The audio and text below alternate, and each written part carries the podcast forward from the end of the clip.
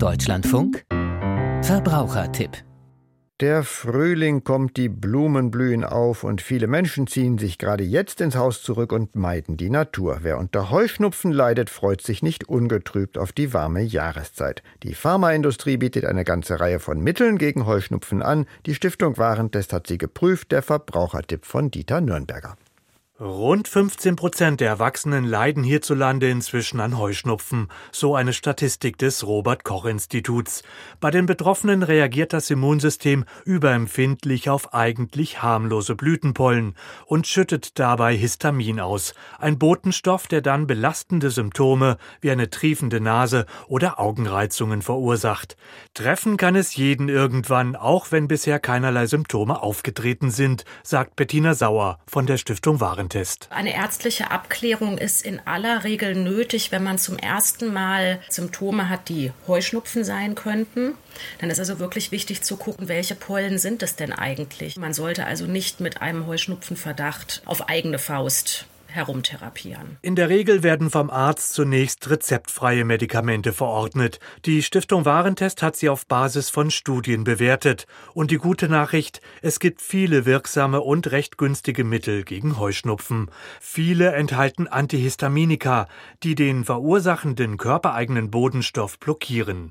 In Form von Augentropfen und Sprays eignen sie sich gut für eine akute Behandlung. Etliche Mittel kosten weniger als 10 Euro. Eines sollte aber beachtet werden. Konservierungsstoffe sollen ja diese Sprays und Tropfen länger haltbar machen, haben den Nachteil, dass wenn sie lange eingesetzt werden, sie möglicherweise den Schleimhäuten an Augen und Nase schaden können.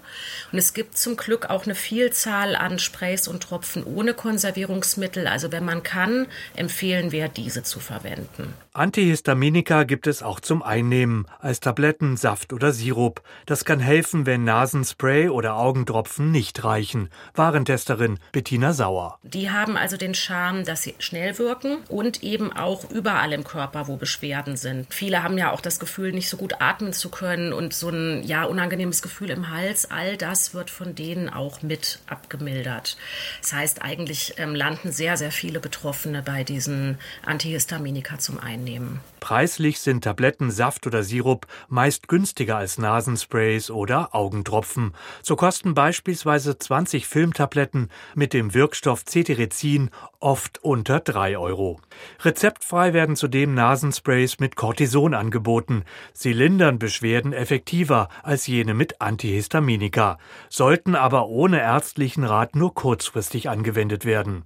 Immerhin, beim Einsatz in Sprays gelangt das Cortison kaum in den Blutkreislauf. Das verringert gefürchtete Nebenwirkungen wie Gewichtszunahme oder Osteoporose deutlich.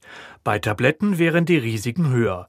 Dennoch rät Bettina Sauer auch hier zur Vorsicht. Am besten nur nehmen bei ausgeprägten Beschwerden an der Nase, also nicht, wenn es nur leicht ist. Und es ist tatsächlich oft so, dass da sogar mehrere Mittel kombiniert werden, weil man ja zum Beispiel mit dem Cortisonspray dann nur die Nase mildert sozusagen und manche haben ja trotzdem noch die Augenprobleme. Die brauchen dann ohnehin noch was Zweites für die Augen. Fazit: Nach einer zielgenauen ärztlichen Diagnose stehen viele rezeptfreie und auch günstige günstige Medikamente zur Verfügung.